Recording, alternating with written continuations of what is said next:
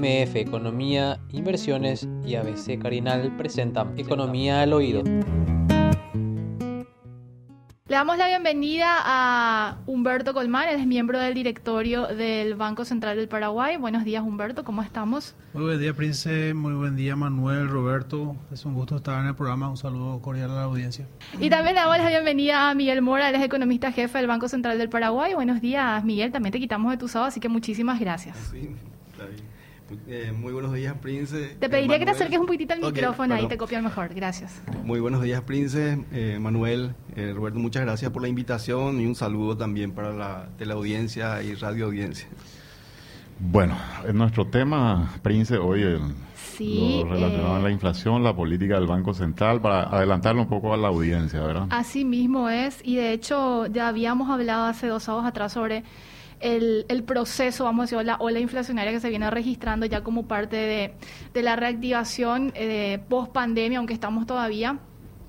¿Y qué están haciendo los bancos centrales en ese sentido, tratando de buscar alguna herramienta como es la tasa política monetaria, de tal manera a, a reencauzar un poco este proceso inflacionario que estamos viviendo, pero también tiene ciertas aristas en ese sentido, ¿verdad? Porque eh, pensamos, eh, es una, una política que realmente va a acompañar al proceso que se está esperando en materia de crecimiento o o expansión económica y son muchas interrogantes en ese sentido porque hay otros sectores también que entran a jugar en, e- en ese escenario. Manuel. Bueno, acá tenemos un regalito nuevo, ¿verdad? Este. Aumento, Regalotes. aumento No de si combustible. se puede ver de cerca, ¿verdad? Sí. La ¿Nos tapa. pueden mostrar la tapa? Ellos tienen allí la tapa del diario de ese color de la fecha que dice suben combustibles entre 300 y 750 guaraníes el litro, que es un primer paso, entiendo, porque la diferencia, por lo que mencionan, es más grande todavía. Incluso creo, tengo entendido que los, los emblemas están hablando de que va a escasear gasoil si es que no... En Brasil y en Argentina hay mucho temor. En la Argentina ya hay problemas. Y En Brasil se teme que es. ocurra lo mismo. Eh, ¿Cómo ven cómo ven los procesos inflacionarios en los próximos meses, el segundo semestre del año sobre todo, ¿verdad? Que, que es el tema que es el tema importante. Eh, ¿Qué es lo que se espera? Esto obviamente era una cuestión medio cantada, ¿verdad? ya se venía hablando hace un tiempo, pero pero ¿qué se espera para los próximos meses? No sé, Miguel. ¿Empiezo ahí? Sí. eh, sí, nosotros en las proyecciones que habíamos hecho en abril eh, veíamos una inflación justamente de primer semestre en, en los niveles, digamos, que estamos viendo, probablemente eh, como 1,5 o 2% más de lo que nosotros habíamos estimado. Eh, hay que entender que eh, respecto por lo menos al, al otro periodo de boom de precios de commodity, lo que hemos visto, digamos, eh, desde la pandemia eh, son aumentos sucesivos, digamos, del nivel de precio de commodity. O sea, no es que vimos un aumento eh, que empezó ya, lógicamente, en el 2020. De hecho, eh, la inflación en ese año terminó 2,2, pero si uno mira al segundo semestre del 2020, eh, ahí es donde empieza a subir la inflación. Se estabiliza más o menos los precios, digamos, alrededor de abril y de nuevo hay otro aumento sobre eso que se vuelve a estabilizar hacia finales de año y después viene eh, la, la guerra, digamos, de Rusia-Ucrania que vuelve a subir los precios. Entonces, lo que tenemos son sucesivos choques por el lado de, precios de commodity eh, que han impactado en la inflación eh, justamente y llevado a estos niveles de 11,4%. Como decía Manuel, ¿verdad? Esto ya era algo bastante anunciado. 15 días atrás ya se había hablado de estos aumentos. Lógicamente, eh, dadas las existencias, digamos, de, Petropar, y dado que Petropar no, no iba a mover los precios, en general los emblemas siguieron también esa política. Bueno, pero este es el momento en que Petropar justamente ya ha aumentado y bueno, eh, eh, es algo que, que- que se venía, digamos, anticipando. Eh, nosotros vemos que probablemente esta, eh, esta, estos aumentos van a elevar un poco por encima eh, la inflación que estábamos viendo hasta, hasta la primera quincena. No obstante, entendemos que de, permanecer los precios de petróleo en estos niveles, empezaríamos a ver algún tipo de convergencia hacia la proyección que tenemos del 8,2% en la segunda parte de- del año. ¿verdad? Un poco esa es la trayectoria que tenemos eh, prevista para la inflación hasta finales del 2022 y eh, convergiendo hacia el 4%, hacia finales del 2023 en 4,2% más o menos va nuestra estimación y eh, llegando al 4% en el primer trimestre del 2024. Eso sería como un poco la, trayectoria que vemos de la inflación hacia, hacia adelante toda vez, que no haya algún tipo de sorpresa nuevamente respecto a cuestiones geopolíticas. ¿Y alimentos? Alimentos se han estabilizado en estos últimos meses. recordemos que el último precio de commodity que había subido fuertemente fue el trigo el trigo, digamos, como consecuencia de que Rusia y, Ucrania eh, tienen, digamos, una importante oferta mundial, digamos, de estos productos. En caso de Rusia se suma lo del, petróleo. Había aumentado, ya hemos visto, digamos, eh, un efecto traspaso. A los alimentos, principalmente panificados, es lo último eh, que estuvo aumentando. La carne que también estuvo acompañando el proceso de, subas de precios. Si uno mira la cotización de la carne australiana, que es una referencia de precio internacional, eh, vino aumentando fuertemente hasta finales del 2021 se ha estabilizado a niveles altos, eso también golpeó, digamos, los precios de la carne, pero en los últimos tres meses estamos viendo por lo menos que los precios de la carne se han estabilizado y muestran algún tipo de, descenso, no lógicamente en la medida de los aumentos que vimos eh, en el 2021, que llegaron eh, para algunos cortes entre 40 y 50%. Eh, eso es lo que vemos para, para la parte eh, de, alimentos. Aceite también tuvo una variación muy fuerte. Sí, aceite es, tuvo un aumento muy importante.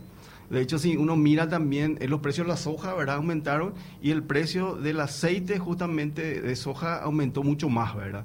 Entonces hay un traslado importante eh, a los precios internos que creo, Roberto, según recuerdo, son casi 40, 50% de incremento interanual. En general los alimentos subieron mucho. El promedio, de hecho, está por encima del 11.4 que decía, está como en un 19% y ahí hay alimentos que, llegan fácilmente entre un 50 y 60%. Eh, ahí también hay que sumar dentro de los alimentos en el 2022 el tema del efecto de sequía, ¿verdad? Que, creo que en algún momento habíamos hablado. Eh, los precios de fruta y verdura eh, estaban creciendo a casi un 55%, más bien ese es como consecuencia eh, de un choque de oferta que elevaron los precios, pero que con estas condiciones climáticas que han mejorado en el periodo reciente, eh, han estabilizado sus precios y mostrado algún tipo eh, de reducción, ¿verdad? O sea, entendemos que ese comportamiento para esta parte volátil de la canasta podría persistir, pero recordemos que siempre hay algún tipo de medida, digamos, eh, por el lado del, Ministerio de Agricultura en términos de eh, limitar la expedición de AFIDI y eso también afecta la oferta principalmente eh, que se complementa con importaciones desde países vecinos. Entonces, ese, eso creo que está ocurriendo y que ha llevado a ciertos precios a estabilizarse y, subir. Yo, de hecho, en, los primeros 15 días estamos viendo aumentos en promedio nuevamente de estos productos, pero en menores niveles. O sea, lo que podemos decir, eh, resumiendo más o menos, esperamos esperamos una estabilización en precio de combustible a partir de esta de esta situación, eh, dado que no haya ningún problema a nivel internacional, Así mismo. Que, que siempre afecta. Y a nivel de precio de alimentos parecería ser que estamos también medio estabilizados, ¿verdad? Eh, por más que hay una serie de puntualizaciones que me parece que son importantes, ¿verdad?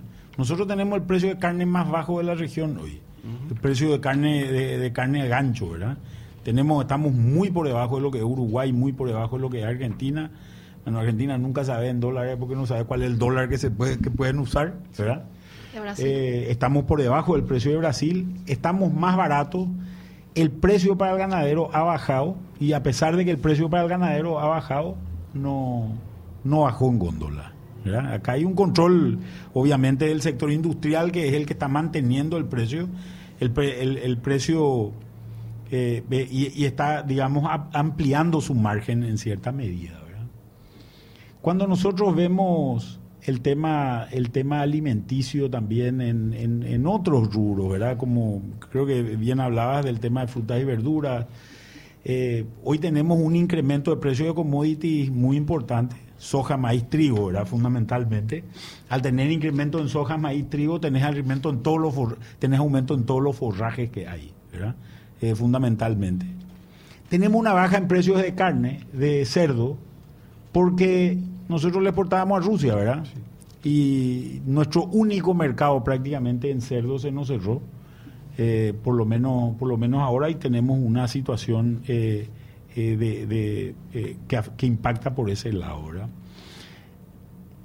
Hay un tema también que me parece, que me parece importante y cómo va a afectar el dólar en, en, en, el próximo en el próximo semestre. Todas las condiciones todas las condiciones a nivel mundial están dadas para que el dólar suba, eh, obviamente acá el poder de fuego que tiene el Banco Central es un poder es un cañón grandote así en un eh, eh, en un blanco relativamente relativamente fácil de acertar. El, el Banco Central tiene eh, arriba de, las de los 8 mil millones de dólares, eh, interviene un mercado que opera más o menos 20 millones de dólares por día, tiene mucha, mucha capacidad eh, de operación y el Banco Central no quiere que suba, que, suba el dólar porque hay un porcentaje de la canasta que está afectada por el dólar, ¿verdad? O sea, el combustible es un ejemplo, ¿verdad? El combustible es un ejemplo, con un dólar con un dólar más alto, el combustible va a estar más alto también, ¿verdad? Porque es, es 100% importado, ¿verdad? ¿Cómo ven la trayectoria del dólar desde el Banco Central para, el resto del año? Realmente, si comparamos este escenario eh, con escenarios anteriores, eh, el mero hecho, digamos, de, hablarse de proceso de normalización de la política monetaria de Estados Unidos, automáticamente hacía que las monedas, no solamente en Paraguay, sino regionales, digamos, empiecen a, a depreciarse, ¿verdad?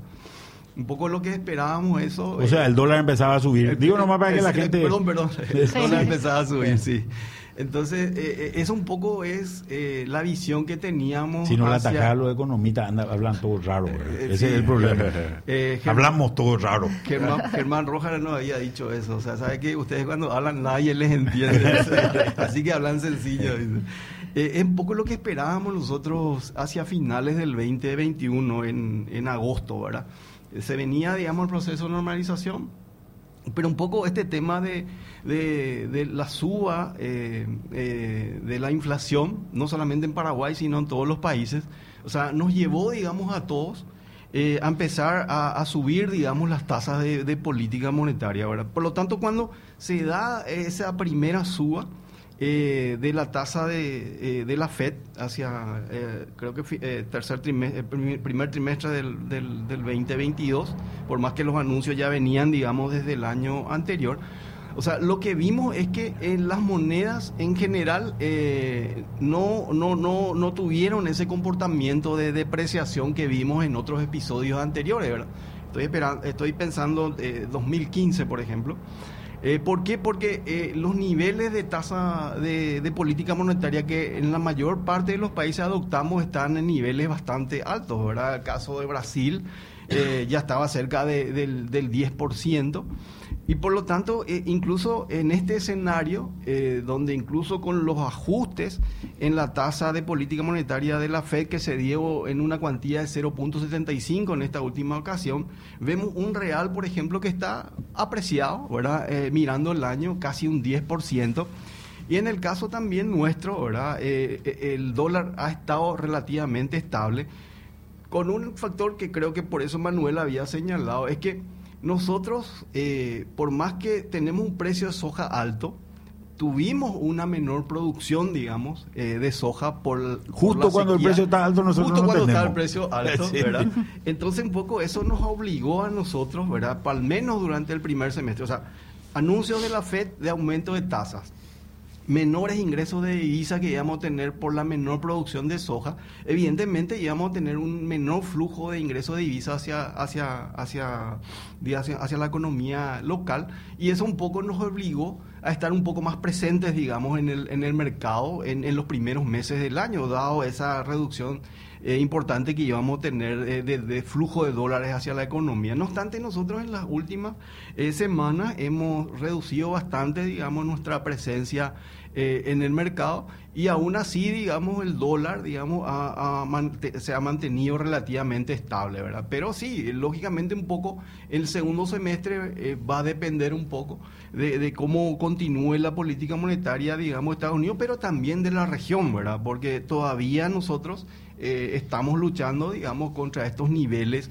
eh, de inflación que nos preocupa, ¿verdad? En el sentido de que eh, estos aumentos de precios, si bien responden a factores externos, hemos visto efectos de segunda vuelta y eso uno lo ve en la inflación de servicios, en la inflación de, en la inflación que excluye alimentos y energía, eh, que están subiendo en niveles por encima eh, de nuestro 4%. Niveles bajos todavía respecto a 11.4, pero con una trayectoria eh, creciente. Y la inflación núcleo, que es una referencia de nosotros, para nosotros de la política monetaria, está a niveles de 7 y se, se ha estabilizado en el último mes en niveles del 6,8%. Pero lo que más nos preocupó justamente en esta última parte, en el 2022, fue el desanclaje en las expectativas que nunca habíamos visto, digamos, en, periodos anteriores eh, y que lo medimos a través de la encuesta de expectativas variables económicas. Entendemos que la inflación del periodo del 2022 se ajusta por el nivel de inflación que tenemos hoy, pero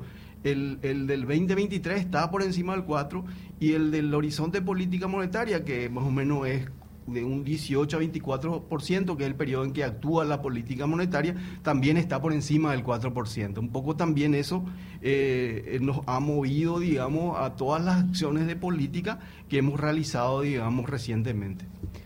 Pero, ¿qué porcentaje más o menos, yendo nomás al tema del dólar de vuelta, ¿verdad? ¿Qué porcentaje más o menos de la canasta está afectada por el dólar, según los cálculos de ustedes? Importaciones son 27% más o menos de la canasta. Eh, pero si miramos en términos de, bienes transables, ¿verdad? Eh, todo producto eh, que pueda ser comercialmente o, internacionalmente comercializado, estamos hablando ahí de un 60% aproximadamente entre importados y bienes transables locales. O sea que 60% de nuestra canasta, si es que sube el dólar, va a subir de alguna manera.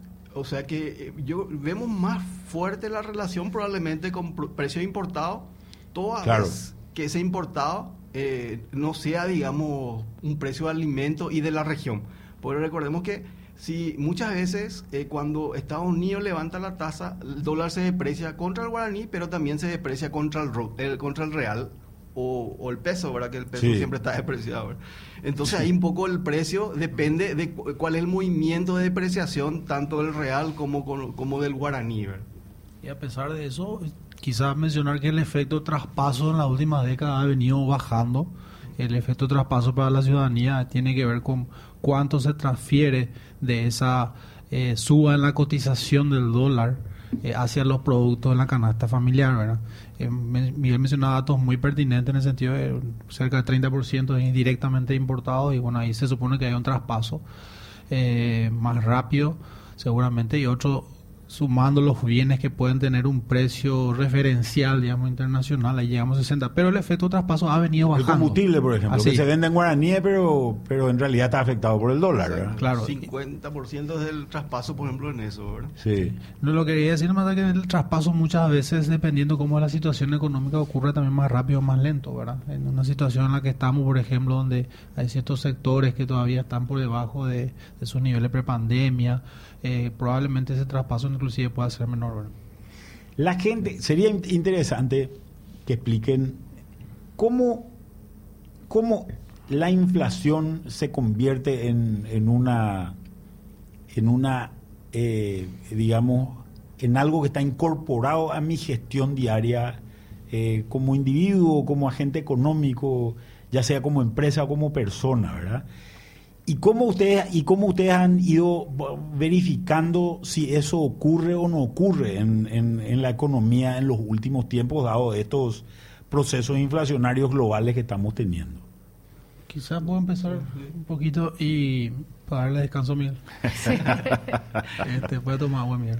Sí, voy a tomar este, no, eh, yo recuerdo un discurso que hizo la actual secretaria del Tesoro de Estados Unidos, que fue presidenta del Banco Central de Estados Unidos de la Reserva Federal, Janet Yellen, donde decía que básicamente las expectativas de inflación sobre la cual la gente toma sus decisiones están muy influidas por la inflación actual, ¿verdad? Y hay distintos estudios sobre cómo justamente eso va afectando a, la gente, ¿verdad? Eh, la ama de casa probablemente es la que tiene la expectativa de inflación más alta. Eh, hay ciertos grupos etarios de la sociedad que tienen, eh, probablemente por lo que les toca vivir, también una expectativa mayor. Y eso es un tema que nos importa mucho a la política monetaria la formación de expectativas es un tema que ha generado bastante discusión en el mundo y tiene que ver con eso que decía Manuel, ¿verdad? Cómo le va afectando eh, en el ánimo, en el humor, eh, cómo le va afectando en su toma de decisiones finalmente. Eh, y también te diría un elemento más, ¿verdad? En la aprobación que tienen los gobiernos, ¿verdad? No sé si vieron la caída en la población que tiene Biden, por ejemplo, que está alrededor de cerca de 60. Está o Marito, ¿no? Debajo, claro, también. Pero, pero debajo de 40. También te digo, así está. No, digo que esto es algo que está afectando a todo el mundo, ¿verdad? Y, que tiene su genera un malestar, Eh, nosotros hacemos una medición un poco más eh, precisa de cómo han ido cambiando esas expectativas eh, y digamos que eso tiene que ver un poco cómo cambia la inflación que se espera en función a la inflación pasada. Hay un estudio ahí que hizo el Banco Central y eso ha venido subiendo un poquito en los últimos meses en concordancia con esto que decía Miguel, ese desanclaje de, de una inflación esperada que ya estaba creo que en 5% para el 2023, ¿verdad? y eh, como en cuatro y medio para el horizonte de política. Eso es una eh, variable que nos ha llevado a, tomar esta decisión de ir normalizando la tasa de política monetaria y continuar con ese proceso en los últimos meses en particular. A lo que yo me refiero es, a mí me parece interesante que la gente entienda más o menos cómo, cómo funciona este proceso en la cabeza de la gente, ¿verdad? Eh, yo de repente veo que la pucha me empieza a subir, me, empieza a subir el súper. Antes me iba con un millón de guaraníes, mi carrito estaba eh, hasta la mitad, ahora está un cuarto nomás de lo, de lo que tenía anteriormente, ¿verdad? Y esa situación me empieza, me empieza a preocupar. Veo que la plata no me alcanza, el sueldo, el sueldo que tenía anteriormente, hoy es un sueldo con el que compro menos cosas. Eh, y este proceso me lleva a afectar variables que yo puedo afectar. Por ejemplo, yo tengo una casa que alquilo, ¿verdad? Y le alquilo acá a Roberto mi casa eh, por un millón de guaraníes y justo vence el contrato y le digo a, Roberto, no, papá querido, no es más un millón, ahora es un millón cien, ¿verdad? Y eso empieza, pero no soy yo el único que hace eso, ¿verdad? Los que hacen eso son todos, somos todos nosotros, ¿verdad? Todos empezamos a hacer lo mismo, tratamos de ajustar aquí, ajustar allá. Eh, el, de la despensa, ¿verdad? Que el la despensa eh, siempre es una persona que tiene una plata, tiene por ejemplo un millón de guaraníes y dice, bueno, yo esto tengo que comprar cerveza, tengo que comprar Coca-Cola, tengo que comprar eh, gaseosa, no puedo decir Coca-Cola, tengo que comprar fruta, tengo que comprar pan, etcétera, etcétera, ¿verdad? Y en esa situación lo que hago es voy administrando eso y veo que no me alcanza más la plata, entonces tengo que decir, no, yo tengo que conseguir un millón cien ahora, no tengo más que conseguir, no tengo que conseguir eh, eh, un millón nomás. Porque con ese un millón cien, entonces lo que hago es subo el precio del pan, subo el precio de la cerveza, subo el precio de la gaseosa, etcétera, etcétera, etcétera. Y eso se va transmitiendo, pero todas las despensas y todos los supermercados hacen exactamente lo mismo, ¿verdad? Entonces, esta situación produce, produce, eh, produce ese efecto, ese efecto de inflación que se generaliza. Eh, Perdón, Manuel, pero hay que ponerle también matiz a eso, ¿verdad? Depende en qué momento te estás parado y en qué situación estás, ¿verdad? Si vos estás por el en Estados Unidos hoy, con una economía que está bollante, creciendo. No, hablar de no, y quiero no poner en contexto eso porque es muy importante, ¿verdad? Ese efecto de traspaso no ocurre tan así cuando una economía está con un menor crecimiento como el nuestro. Claro, claro. Yo le escuchaba el otro día a una señora productora de, de pan, por ejemplo, estaba hablando de eso. Creo que fue una nota justamente. Claro, vos el pan y no vendés. Claro, entonces ella decía, bueno, estamos tratando de contener y pasar lo menos posible. ¿Qué está haciendo? Está sacrificando su margen, su ganancia probablemente en este contexto. Eso es lo que pasa en una economía que, que está probablemente en un proceso de menor crecimiento. No, que no es el caso de Estados Unidos, ¿verdad? Que, por ejemplo, ellos están en un proceso de crecimiento, les sube el ingreso nominal y es más llevadero la inflación y es más fácil hacer el traspaso que acá. Claro, no, y te digo más, te digo más, tener contrabando también en Paraguay, que es una situación, o sea, el supermercado no puede subir las cosas porque los perros se van a comprar de contrabando, ¿verdad? Entonces, esa situación, obviamente, y el hecho de que nosotros, porque nosotros venimos de una economía que tuvo dos golpes fuertísimos, ¿verdad? Dos golpes fuertísimos. Eh, la economía urbana, por un lado, por llamarlo de alguna manera, la economía urbana, fue sobre todo en el sector de servicios, eh, ha sido extremadamente afectada por el tema de la pandemia. ¿verdad? Entonces, un supermercado que anteriormente, eh, perdón, un restaurante, por ejemplo, que anteriormente tenía que pagar el alquiler, tenía que pagar su insumo y tenía que pagar salarios y luz, agua y teléfono en general, hoy tiene que, aparte de pagar todo eso, tiene que pagar la deuda que, que generó durante la pandemia, ¿verdad? Eh, más o menos 40 y pico por ciento de los créditos que hay en el sistema financiero fueron refinanciados. Eso quiere decir, hay gente que no pudo, eh, eh, el 40 por ciento del monto no se pudo pagar. Cuando eso vos lo llevas a la cantidad de empresas y personas, posiblemente supere ampliamente el 50 por ciento, ¿verdad? y tal vez estemos en el 60 por ciento de los tomadores de crédito del sistema no pudieron pagar, ¿verdad? No pudieron pagar. La superintendencia de banco eh, eh, gran parte de las resoluciones se, levantan a partir del, del, 31 de diciembre del año pasado. Y a partir de ahí la superintendencia de banco dice todo es normal ahora, ¿verdad?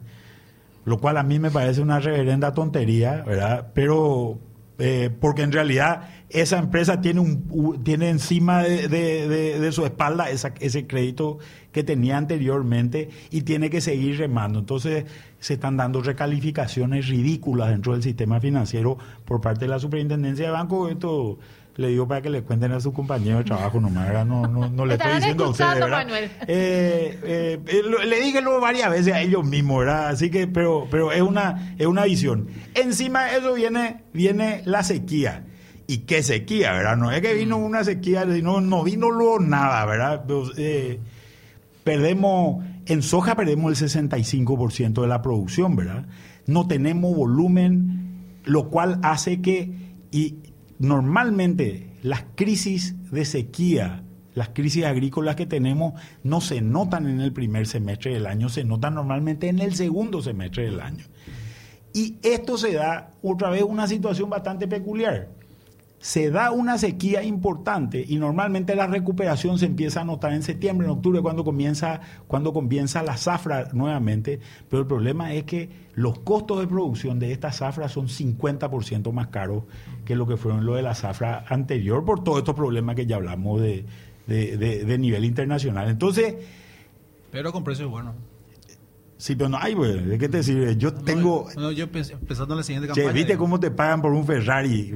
Están pagando lo que lo que encuentres por ahí. ¿Cuántos Ferrari vos tenés? No, yo no tengo ni uno, pero. entonces no te sirve, ¿verdad? Esto es más o menos qué lindo el precio de la soja, pero justo no tengo soja, ¿verdad? Eh, ese, estamos atravesados por la yeta, pero este es otro problema, ¿verdad? Tenemos que hacer una, alguna suerte de macumba, ¿verdad? A nivel nacional para ese tipo. Y se refinancia otra vez todos los créditos del, del agro. Hoy tenemos posiblemente 80% de los tomadores de crédito en algún momento tuvieron que refinanciar sus operaciones crediticias por no poder pagar, ¿verdad? El Paraguay Encima, en Paraguay no es que la gente cobra su salario de su sueldo. Muy poca gente cobra su salario de su sueldo. La mayoría de la gente cobra su salario de changas, de, de microempresas, etcétera, etcétera. Una, de, de, una gestión que se mueve mucho con la producción, ¿verdad? Entonces, como bien decía, como bien decía Humberto, estamos o bueno nosotros otra vez encima en Paraguay, ¿verdad?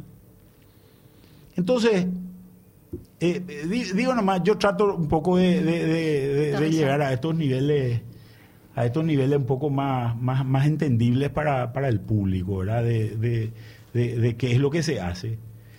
Ante estas circunstancias y ante una, una situación, por ejemplo, de Argentina, que te está entrando mercadería, nosotros somos una economía abierta de facto, ¿verdad? Eh, aunque no digamos que lo somos, en realidad lo que se arbitra es tipo de cambio en general, eh, y, eso hace variar mucho los precios relativos en la frontera.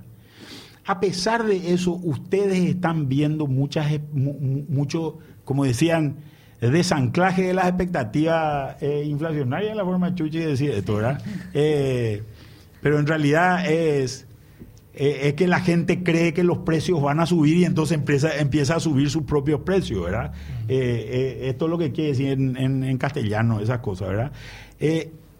Ustedes ven que la gente está con una posición de que quiere subir los precios, eso es importante, o es una situación es una situación eh, limitada, que no es tan importante, que es fácil de luchar, que es complicado de luchar, que van a tener que hacer eh, esto con mucha agresividad o no. Están preocupados porque la gente cree que los precios van a subir. Esta Sí, es, sí, el- sí. La expectativa que le llaman. es la expectativa, ¿verdad?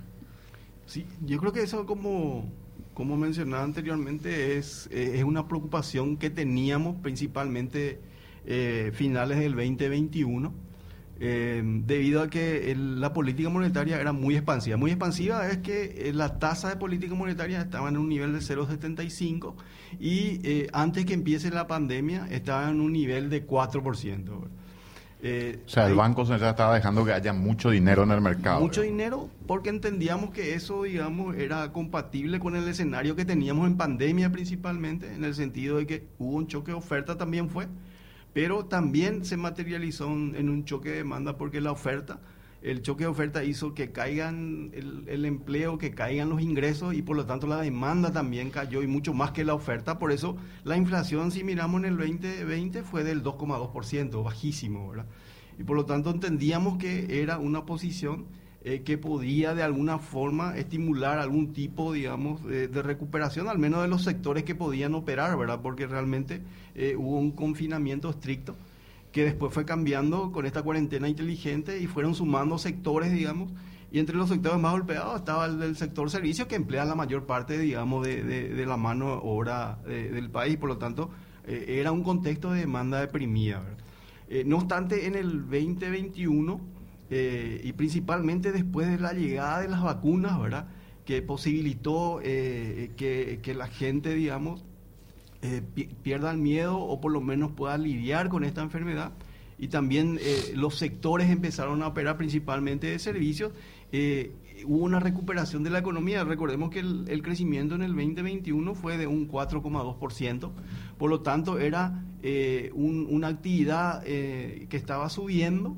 Eh, la inflación estaba subiendo y por el plano, digamos, externo teníamos esta, este proceso de normalización de política monetaria de Estados Unidos que generalmente se traduce en presiones en el tipo de cambio. ¿verdad? Entonces, eran elementos que nos llevaron a eh, cerrar, digamos, esa expansividad y avanzamos de un 0,75 hasta un 5,25 a finales del 2021 y a partir de ahí el ritmo fue, fue menor, ¿verdad? Habíamos hecho dos ajustes de 25, pero con la llegada de la guerra, con los aumentos nuevamente del petróleo, principalmente trigo, ¿verdad?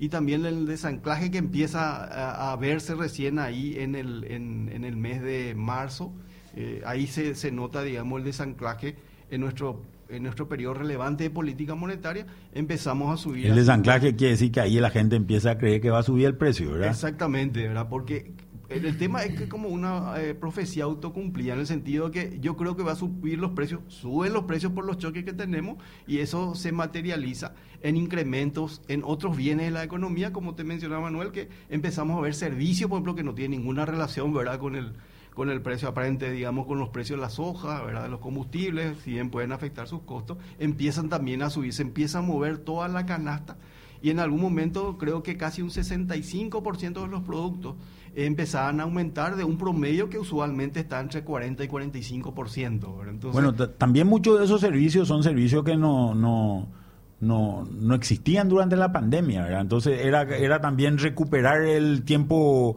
el tiempo perdido para mucha de esta gente, ¿verdad? O Claro. reactivarlo. No, por ejemplo, eh, la- eh, eh, todo lo que es catering de fiestas y compañía, ¿verdad? A mí me contaban, mucho, mucha gente, seguramente a todos le pasó esto, ¿verdad? Decía la cantidad de gente que se está casando, ¿verdad? Porque hay un montón de gente que no se pudo casar durante la pandemia y se empezaron a casar todito después, ¿verdad? Y entonces esa gente hacía su fiesta, su fiesta, ¿verdad? Había más fiesta de lo normal eh, eh, en, en un periodo de tiempo, me parece que le pasaba a todo el mundo. Y obviamente eh, esta gente facturaba lo que no había facturado durante, durante un tiempo relativamente largo, ¿verdad? Y, y- y, o- por eso también hay una suba de precios, ¿verdad? Eh, pero también recordemos con un poco lo que decía anteriormente Humberto, o sea, ellos realmente respecto a su potencial de producción de servicios estaban abajo, ¿verdad? Y generalmente lo que uno hace es primero eh, ir hacia el potencial, ¿verdad? Y a partir de ahí se dan los incrementos. No obstante, ellos no teniendo la, la demanda que tenía de otras épocas ya estaban aumentando el precio. Claro. ¿verdad? Claro. Eh, el otro tema es, ¿qué es lo que hace el Banco, eh, eh, el banco Central con relación a la inflación? vamos a tratar un poco de concentrarnos, Humberto, en el tema de la política, ¿verdad? Este tema de, cuando hablamos de, expansivo, estamos hablando de que hay más plata y cuando hablamos de contractivo, estamos hablando de que hay menos plata, ¿verdad? Para para el ciudadano común y corriente más plata es mejor, ¿verdad? Siempre más es mejor, ¿verdad? Pero, pero eso no es necesariamente cierto en la política monetaria. ¿Podrías describir el, la gestión del Banco Central con relación a esto, Humberto? Sí, claro. Eh, el Banco Central, así como varios bancos centrales de la región y el mundo, tiene lo que se llama un esquema de metas de inflación, donde se fija un objetivo de inflación hacia adelante 18 a 24 meses de 4%. En función a eso articula todos sus instrumentos y el principal instrumento es su tasa de política monetaria que podríamos decir es como el precio de dinero en el cortísimo plazo, no es una tasa, eh, digamos que es una tasa teórica porque lo que busca es justamente afectar la tasa interbancaria en el cortísimo plazo, ¿verdad? Y bueno, esa tasa es, digamos, se mueve eh, inversamente con la liquidez, ¿verdad? Si hay más dinero circulando en la economía, esa tasa es más baja eh, y al revés, ¿verdad? Este, la tasa es más alta cuando hay menos liquidez, ¿verdad? Eh, digamos que hay una tasa normal de política monetaria que es una que ni, ni te aumenta la inflación ni te baja la inflación, es lo que llamamos tasa neutral. ¿Cuál es esa tasa para el Banco Central? Bueno, y hoy esta sería más o menos inflación más eh, 0,4 a 1,4, ponerle eh, 0,9%, más o menos cerca de 1%, sería más o menos 5, ¿verdad? Si tomamos en cuenta nuestra meta, ¿verdad? Eh, o sea, sería meta de inflación más 0,9. Correcto. La meta de inflación es 4 sería 4,9 más. Es una referencia porque muchas veces la gente se pregunta, bueno, ¿y esta tasa es baja, es alta comparado con qué? ¿verdad? Siempre vamos a una referencia y la referencia tendría que ser la tasa neutral, ¿verdad? Ahora, eso va cambiando también en función de las expectativas porque, bueno, eh, uno tiene que mirar cuando yo miro mi política monetaria es acorde a la situación, miro cuál es la expectativa, un poco lo que decía antes eh, Miguel, ¿verdad? Eh, y esa expectativa es cierto que tenemos la medición, pero como decía antes, en el mundo se ha dado justamente una discusión sobre el tema de expectativas y cómo estas se van formando y si estamos realmente midiendo bien las expectativas. Yo creo que tenemos que decirlo también, ¿verdad? Porque no, no es fácil de, medir eso, ¿verdad? Entonces, es un poco lo que decía Miguel. Eh, antes, contame un poco cómo miden. Claro, hay, una encuesta, ¿verdad? Se le pregunta a la gente, ¿verdad? ¿Cuál, eh, cuál es su expectativa de, ajuste o de, inflación para el año? Se le pregunta a los que hacen proyecciones, a la entidad financiera, eh, analistas, ¿verdad, Miguel? Eh, eso es lo que se hace típicamente. Pero sabemos, como decíamos antes, que por ahí la expectativa de la inflación en la calle es distinta, ¿verdad? y depende un poco de, lo, que le toca vivir a cada uno, cuál es la, la expectativa. Pero lo que quería decir nada más es que si vos miras a, diciembre, estamos como en 8 y algo. Eh, si vos mirás a 2023, estamos como en 5. A diciembre de 2023. Así diciembre de 2023. Si, si mirás 18, 24 meses, estamos como en 4 y medio. Yo hago un promedio simple nomás de eso y estoy como en 7, más o menos 6, 7. Entonces, eh, hoy nuestra tasa de política monetaria en términos reales, esto tiene que ver eh, con poder adquisitivo, quizás eh, poder adquisitivo que tenés que pagar por un préstamo, eh, poder adquisitivo que puedes recibir por un depósito en el banco, ¿verdad? Es la tasa nominal, la tasa de interés versus la inflación, ¿verdad? Y así también lo miramos para la tasa de política monetaria. O sea, sería el 7.25, que es la tasa nominal, menos el 6 que decís que tenés de promedio, sería 1,25 de tasa positiva. Sí, hoy positiva, pero estamos más o menos probablemente cerca de la neutral, quizás, ¿verdad? Eh, eh, y uno te diría, bueno, pero en este contexto, ¿cómo debería ser la postura, digamos, la posición de la política monetaria? Probablemente tendría que ser algo un poco más contractivo, ¿verdad? Dado que estamos viendo, como decía Miguel, el desanclaje, ¿verdad? El desanclaje de expectativa. No, y lo del desanclaje es otra vez que yo tengo un objetivo de 4% hacia adelante y la gente empieza a ver una inflación que efectivamente siente y que le lleva a ajustar su precio más allá del 4%, ¿verdad? Y esto se va se puede dar eventualmente de manera generalizada y te lleva ya a otro escenario donde la gente empieza a esperar una inflación más alta de manera permanente que el 4%, que es el escenario donde no queremos estar claramente, ¿verdad? La pregunta es, en un momento de recesión, ¿verdad? De salida de todo este problema de que hablábamos de la pandemia, más la sequía, en un momento de recesión, yo tengo ganas de ajustar mis precios, pero voy a poder realmente ajustar el precio de mi casa. Por decir, el, por dar el ejemplo, o de, de la casa que le, que, le alquilo acá a Roberto, o, o de, o de mi, mi, mis bienes que vendo en la despensa. ¿Voy a poder o no voy a poder? Yo creo que depende un poco, Manuel, ¿verdad? Depende de qué tanto, ta- o sea, qué tanto poder de mercado tenga, ¿verdad? Qué tanto, digamos, algún otro precio eh, está influyendo en los costos, digamos, de servicio de, la vivienda. O sea, si te sube la luz, si te sube el agua, ¿verdad? Evidentemente que vas a tener que trasladar al precio porque hay una, hay una cuestión de costo también detrás, ¿verdad? Y como decía, si, si, si es que eh, la casa, digamos, es exclusiva, tiene ciertas características que te puedan permitir, digamos, levantar el precio sin que se resienta su demanda, lo harías, ¿verdad? En general el contexto es más difícil, ¿verdad? Pero lo que estamos viendo acá, por ejemplo, que más o menos la, eh, la descripción de lo que está haciendo, porque la, la caída de la actividad económica es importante, ¿verdad? Sí. Eh, si consideramos sobre todo binacionales y agricultura, estamos creciendo en, en negativo y no obstante, igual en ese contexto estamos viendo aumentos de precios, ¿verdad? Como te decía, eh, la núcleo, que excluye todo lo que es volátil, está creciendo a 6, 8 por encima del 4. La, la de servicio está creciendo 4.6 más o menos por encima del 4. Y si excluí alimentos y, energía, que es lo que más subió, el resto está creciendo a 5. O sea, todo está creciendo por encima del 4%, ¿verdad? Entonces, yo creo que es posible, ¿verdad? Y, y también en ese contexto, ¿verdad? Eh, yo creo que hay que hacer como un contrafactual también en el sentido, eh, ¿qué pasa si el banco, eh, por el tema, digamos, de que va a haber una caída de actividad económica, no hubiese movido las tasas, ¿verdad? Entonces, ¿por qué? Porque no quiero afectar la actividad económica. Pero en ese contexto, ¿verdad? Porque hay una parte que son expectativas, o sea, en el sentido de que yo tengo que confiar en que el Banco Central está haciendo algo para poder luchar contra la inflación. Entonces yo mantengo mi expectativa hacia adelante de que el banco va a cumplir con el 4%. Ahora, si yo veo que el banco no hace nada, eso probablemente puede alimentar, digamos, No. un mayor desanclaje, digamos, de las Acá, expectativas. acá hay una cosa que está clarísima. El Banco Central está haciendo las cosas en la dirección correcta. Eso La está clarísimo. Acá lo que, lo que podemos discutir es la intensidad. Eh, puede ser, tiene que ser más, tiene que ser menos.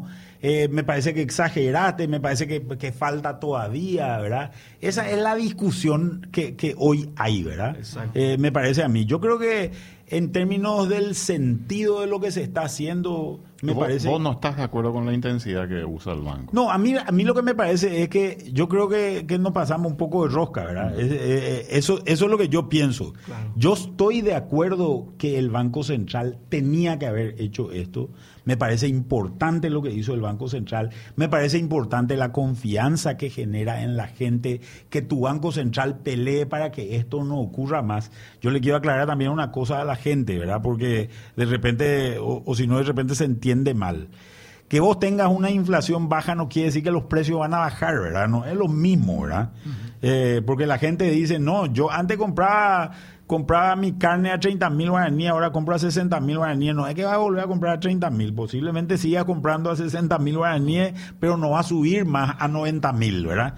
Si no se va a quedar en 60 mil durante un tiempo. Esto, esto es básicamente eh, eh, el combate contra la inflación, ¿verdad? Temas puntuales para un pimponcito. Eh, aum- eh, aumento del salario mínimo. ¿Cómo va a impactar? Porque ahora eh, se habló del tema, todavía no se oficializó, pero posiblemente corra a partir de julio. ¿Tiene un doble impacto? ¿Cuánto es el impacto que tiene este esta medida que se va a tomar? Ok, sí. Eh, nosotros tenemos eh, algunos estudios, digamos, del impacto del salario mínimo. Eh, tomando, digamos, eh, principales variables, ¿verdad?, Eh, que explican la inflación. Lo que nosotros vemos es que el salario mínimo en los últimos años no ha tenido, digamos, un efecto estadísticamente importante a nivel de la inflación total, ¿verdad?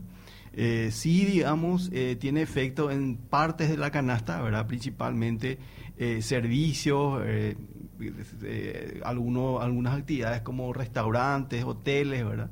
Eh, bienes no transables en, en general. Ahora, hay que decir también que desde que tenemos meta de inflación, los aumentos de salario mínimo han sido en promedio del 4%, ¿verdad? Probablemente justamente cuando uno hace un modelo hay otros factores mucho más importantes, ¿verdad? Que explican, digamos, la, la dinámica inflacionaria. Ahora, en este caso estamos hablando de, un ajuste de 11,4%, ¿verdad? O sea, es uno de los ajustes más altos de los últimos 10, 15 años. Por lo tanto, algún tipo de efecto eh, pensamos que, podría tener, eh, pero no tan, no, no tan significativos porque de hecho eh, casi todos los precios se, han estado moviendo y principalmente el, motivo ha sido estos choques externos que hemos visto, ¿verdad? Principalmente commodities agrícolas y no, no agrícolas. 4% cuando decís para que la gente entienda a qué te referís. 4% eh, Recordemos que el, el, marco legal del salario mínimo cambia en algún momento, ¿verdad? Eh, creo que anteriormente tenía que acumular eh, un 10%. de inflación para que se produzca, digamos, los ajustes. Como la inflación era muy baja, eso tardaba como dos, dos años y medio más o menos en materializarse, ¿verdad? Pero después viene el nuevo marco legal que eh, hace que cada 30 de eh, junio, 30 de junio ¿verdad? justamente se negocia el salario, ¿verdad? Y generalmente la inflación eh, acumulada en ese periodo ha sido 3.8, 4, 4,2%, ¿verdad? Entonces es bastante bajo. Y generalmente eh, no ha tenido, como mencionaba, esos ajustes, efectos, digamos, en la inflación total, sí, en segmentos de la inflación. No se puede estimar, o sea, 0,2, digo, en la, inflación del mes, no, no, no hay estimación de cuánto Yo creo que ahí un poco pasa por lo que decía eh, Manuel hace rato, ¿verdad? Recordemos el contexto, ¿verdad? O sea, el que puede probablemente lo va a pasar porque es un aumento de costo, ¿verdad? Pero eh, ¿qué pasa si, cómo veo yo la demanda, cómo va a incidir en la demanda a mi producto? Y yo creo que eso va, va, va a hacer que el impacto para algunos sea un poco más y a otros mucho menos. Y como el, el caso de este de las panaderías, creo, del mercado, o sea, ni siquiera eh, los ajustes que han tenido en productos, digamos que son insumos, podían trasladar porque ya hablaban de que eh, la demanda podría resentirse. ¿Y este aumento de combustible que se anunció ayer? Ese sí, ese sí, porque eh, recordemos que el salario mínimo no está dentro de la canasta, sino que el efecto entra a través del efecto que tiene en, bienes o servicios, ¿verdad? Pero el, el, caso de combustible es un directo en la canasta, y eso sí, eso va, va a Además que afecta a otros bienes. Que afecta, sí hay una expansión Exactamente, sí. Bueno. Tengo consulta de la audiencia, esto me parece muy interesante, volviendo un poco a lo de la tasa de política monetaria, yo quiero trasladar la pregunta a Humberto, si cuáles son las perspectivas eh, para lo que resta de este año, yo sé que hay un componente sumamente importante a nivel externo que termina finalmente decidiendo si reajustan o no esta, esta tasa. Y en ese sentido, acá plantea el oyente, el Banco Central con el aumento de tasas también generará un parate en las inversiones y yo creo que también es parte, vamos a decirle, del debate del escenario que se pone para analizar el efecto que puede tener esta, este reajuste si es que continúa. Claro, y ahí quizás vale la pena recordar que la política monetaria actúa con cierto cierta demora, no no es inmediato el impacto, toma tiempo, por eso es la lógica de tener una meta de inflación a 18 meses y articular tu política hoy para alcanzar esa meta en 18 meses, lo que habla un poco de la complejidad de hacer política monetaria, porque vos tenés que hacer proyecciones, ver hacia dónde se está moviendo la economía y tratar de tomar las decisiones de manera anticipada. Entonces, eso hay que poner sobre la mesa. Hay distintos canales a través del cual actúa la política monetaria. Uno sobre el cual creo que hablamos la mayor parte del programa es el tema de expectativa. Si la gente cree que la inflación va a ser más alta, entonces eso ya me tiene que llevar a mí a tomar la decisión en el sentido de subir la tasa de política monetaria. Está el canal de tasa de interés y crédito, que probablemente es el que se refiere el oyente, eh, el televidente Ahí eh, también decir, ¿verdad? Hay un periodo que toma esto para que tenga un efecto sobre la economía, ¿verdad? Eh, y eh, eso es también como un año y medio, dos, para que llegue a dar su efecto pleno. y esto afecta principalmente la demanda agregada, pero dependiendo un poco de las circunstancias. Hoy tenemos una coyuntura dominada por lo que mencionábamos antes, el efecto de la sequía mayormente.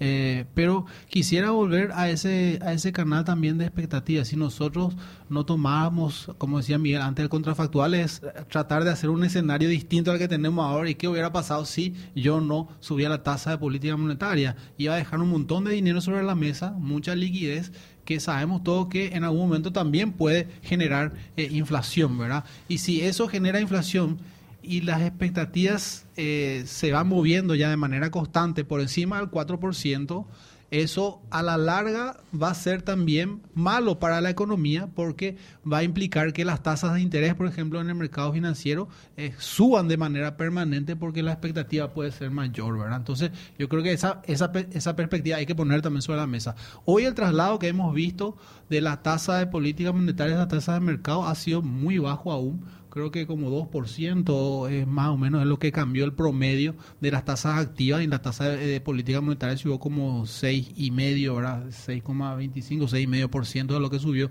desde julio del año pasado hasta esta parte. En ese mismo periodo las tasas de mercado subieron como 2%, 3% en promedio, ¿verdad? Entonces eso por un lado. Y el crédito sigue manteniendo una muy buena dinámica. Estábamos viendo en esta semana, ¿verdad, Miguel? Creciendo a, tasa de dos dígitos, ¿verdad? Todavía, alrededor del 10% el crédito.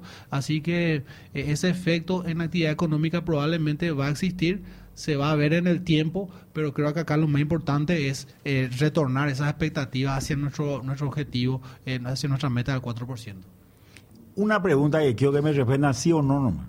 ¿La política monetaria del Banco Central va a generar recesión sí o? No.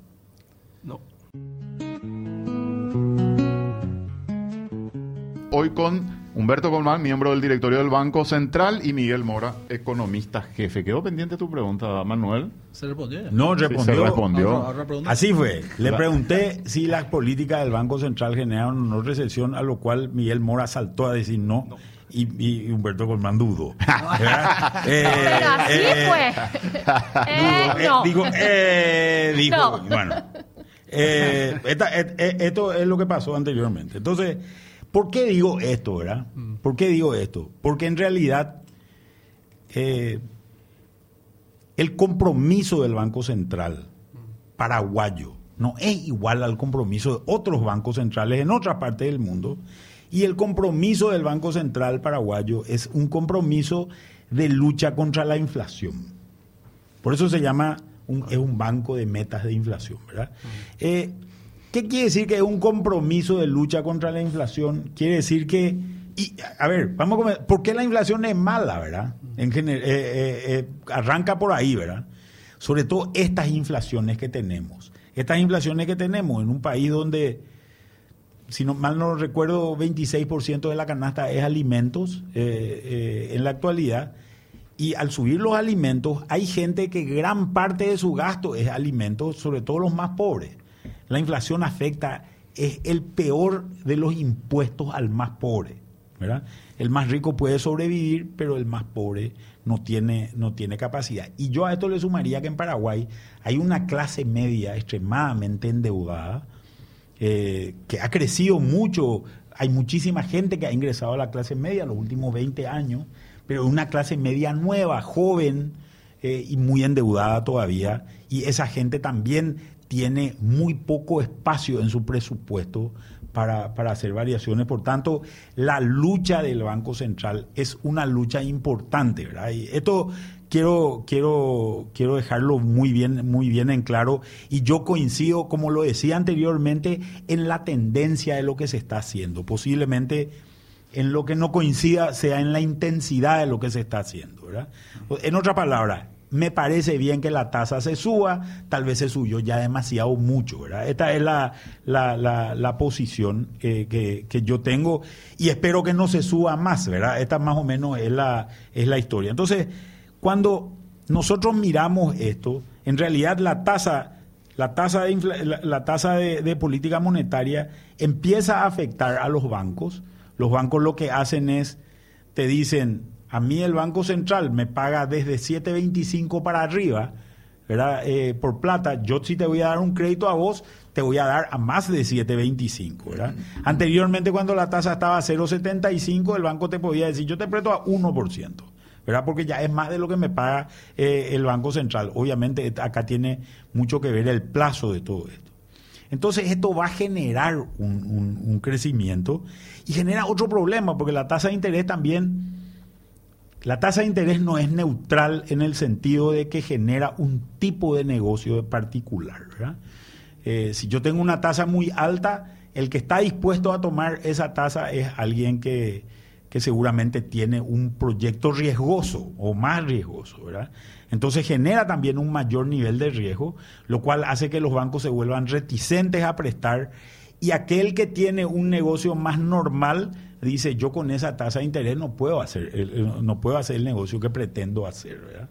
Entonces, termina, como decía un oyente anteriormente, termina generando un impacto en la, en, la, en la inversión, que es de hecho lo que se busca, ¿verdad? O sea, yo quiero también dejar claro, esto no es que no es que no se busque esto, se busca exactamente reducir la cantidad de dinero. Son políticas para reducir la cantidad de dinero porque cuando vos tenés una economía que no crece y tenés un proceso inflacionario importado, tenés que reducir la cantidad de dinero como, como tu evento de lucha para la inflación. Normalmente en la política monetaria tenés la otra pata que es la política fiscal, ¿verdad? La política fiscal que es la que tiene que empezar a hacer cosas para contrarrestar esto, ¿verdad? Para contrarrestar esto. Entonces, ¿qué es lo que hace? El Ministerio de Hacienda dice, vamos a salir a construir vivienda y le da plata al Ministerio de Vivienda o le da plata al Ministerio de Obras Públicas para que haga ruta, etcétera, etcétera. El problema es que hizo hueñas del Ministerio de Hacienda ahí, ¿verdad? Ese es el otro problema que, tenemos en este momento.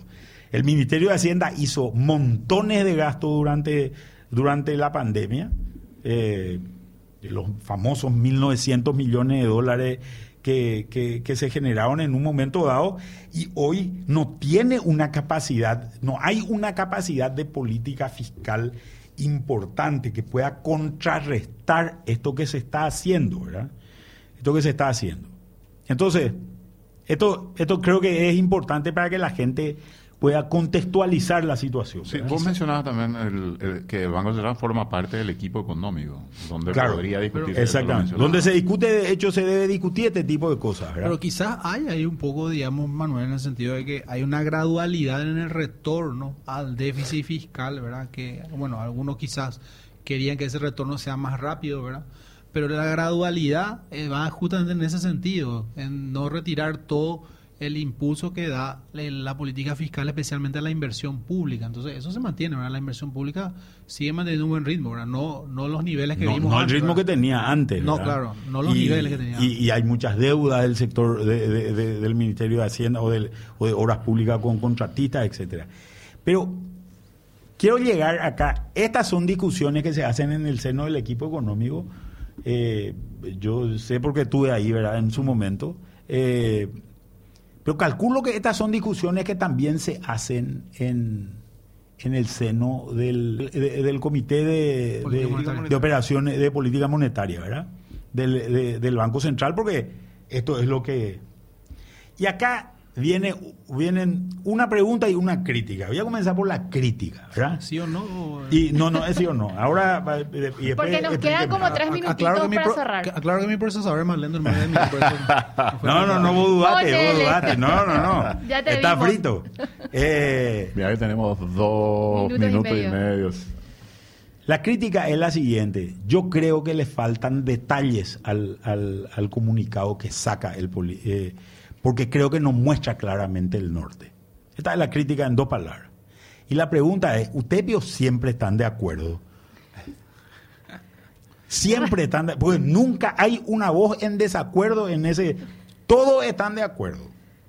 Siempre están de acuerdo. Dígame la verdad, no me vayan a decir, no me vayan a bolear. Somos un cuerpo colegiado y en general te puedo decir en estos Sí, pero eso no quiere decir que estén siempre de acuerdo. No, no, no, estoy diciendo que no estamos de acuerdo. Lo que estoy diciendo es que efectivamente estuvimos de acuerdo y unánime eh, en las decisiones de subir las tasas eh, de política monetaria en estos últimos tiempos. Quizá en algún momento se dio, para ser honesto y franco, alguna discusión sobre ¿Están de acuerdo en la tendencia, Sí, sobre el nivel de cuánto subir, si era... ¿Y por qué no publican? 0,5, 0,75, pero... Paraguay está maduro en su democracia para poder discutir Cuando se toma una decisión, eh, digamos que es una decisión... No, no, pero yo puedo proponer 0,25 y puedo proponer 0,75 y digo, yo no estoy de acuerdo con la intensidad. Porque yo creo que esta es una discusión de ustedes. El tema de la intensidad debe ser una, una discusión. ¿Por qué no se publica en disidencia? Sería muy rico para la democracia y para el debate económico que hayan disidencias, como hay disidencias, perdón, esto es muy normal en, en- en- en el mundo, ¿verdad? Claro. En, en la Reserva Federal, el Comité de Operaciones de Mercado Abierto de la Reserva Federal te saca y dice, sale fulano de tal, eh, no está de acuerdo, y le entrevistan, todos los periodistas se le van encima, ese dice, ¿por qué no está de acuerdo por tal, tal? Y fulano de tal está de acuerdo, y hay discusiones, y, so- y son debates muy buenos, ¿verdad? Muy buenos, creo yo, ¿verdad? Eh, ¿Y cuál pero acá siempre están de acuerdo. Es muy raro. La crítica es cortita nomás es la crítica. Yo creo que tiene que ser más detallado y mostrar más el norte. Porque eso no se ve muchas veces en el... En el Es difícil más mostrar nota en un escenario complicado, ¿verdad? Mucha incertidumbre, entonces todo eso también se pone sobre la mesa. Acordemos que nosotros somos una economía pequeña, abierta, ¿verdad? Entonces no somos Estados Unidos que podemos fijar precios, ¿verdad? Entonces eh, somos también producto, la, la política es producto de lo que vemos afuera y lo que nos impacta desde afuera también. Y sobre tu pregunta en la Categoría. recesión, las expectativas y la proyección apuntan al 4% de crecimiento el año que viene. Entonces definitivamente no sería una recesión. El- Eso que yo quería- quería... te iba a todo decir. depende de cómo llueva en realidad. Siempre depende de todo. Todo depende de cómo llueva. Todo depende de todo. Porque en diciembre del año pasado dijeron que iba a crecer no sé cuánto, no recuerdo muy bien el número, y después tuvieron que cambiar. Y la de lluvia año. te jode. Mm. Eh, Bueno, tenemos que irnos, gente. ¿eh? Disculpen que... ah, se va a quedar para hablar de Luque, el, el director. Vos te quedás a hablar de Olimpia y Humberto se queda a hablar ¿Y vos, de Luque. Miguel, de qué? Cerro. Cerro, dice. Bueno, No, cerro no gracias. hablar. Humberto Colmán, el miembro del directorio del Banco Central, Miguel Mora, economista jefe del Banco Central. Gracias por la visita, es muy Gracias por la interesante. invitación. MF Economía Inversiones. Ideas globales para necesidades locales. Visítanos en www.mf.com.py.